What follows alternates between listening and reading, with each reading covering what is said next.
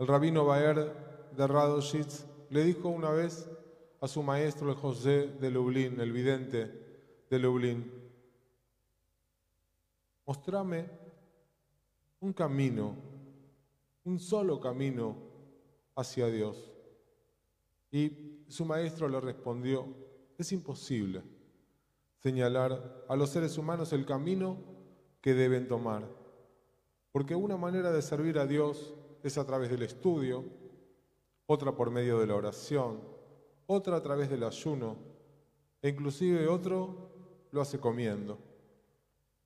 Todo ser humano debe buscar cuidadosamente la senda hacia la que su corazón lo impulsa y luego optar por ese camino con todas sus fuerzas. Esta historia nos dice algo sobre nuestra relación con la forma en que quienes estuvieron aquí antes que nosotros transitaron, hicieron, construyeron. Y uno debe aprender de él, respetarlo, pero no imitarlo. Las buenas acciones que otros hicieron son inspiración, son modelo,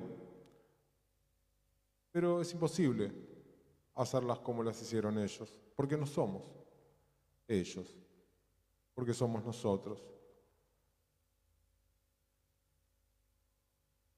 Todos nosotros representamos, cada uno, cada una, algo nuevo, algo distinto, algo que nunca existió antes.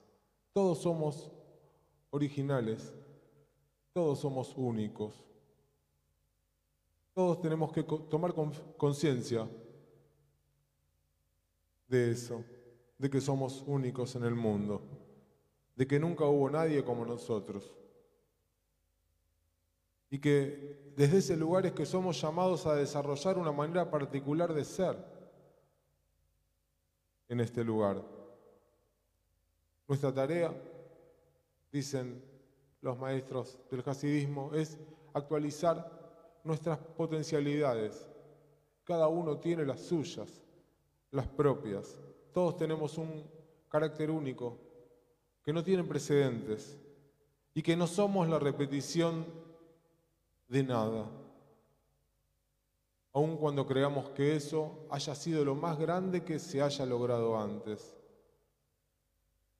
El Baal el creador del movimiento hasídico, allá por la primera mitad de 1700, decía que todo ser humano debe comportarse de acuerdo a su escala de valores. Si no lo hace, si adopta la escala de valores de su prójimo y abandona la suya, no actualizará ni la una ni la otra.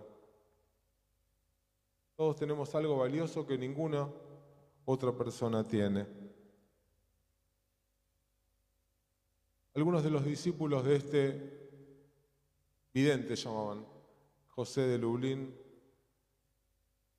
lo visitaron y le preguntaron por qué sus costumbres eran distintas a las de su antiguo maestro. Y él le respondió, ¿qué clase de Dios sería aquel a quien, a quien hay un solo modo de servir. Pero el hecho de que cada ser humano, empezando desde su lugar particular y determinado por su naturaleza particular, puede llegar a Dios. Es decir, que Dios puede ser alcanzado por la humanidad como tal a través de los múltiples caminos que cada uno puede encontrar. Por eso la tradición por eso el judaísmo nos llama a buscar, a desarrollar nuestro propio potencial, a descubrir todo lo que podemos dar, todo lo que podemos ser. Tenemos caminos que transitamos, pero cada uno lo hace a su modo. Aprender a ser el nuestro es tal vez el gran desafío de esta vida.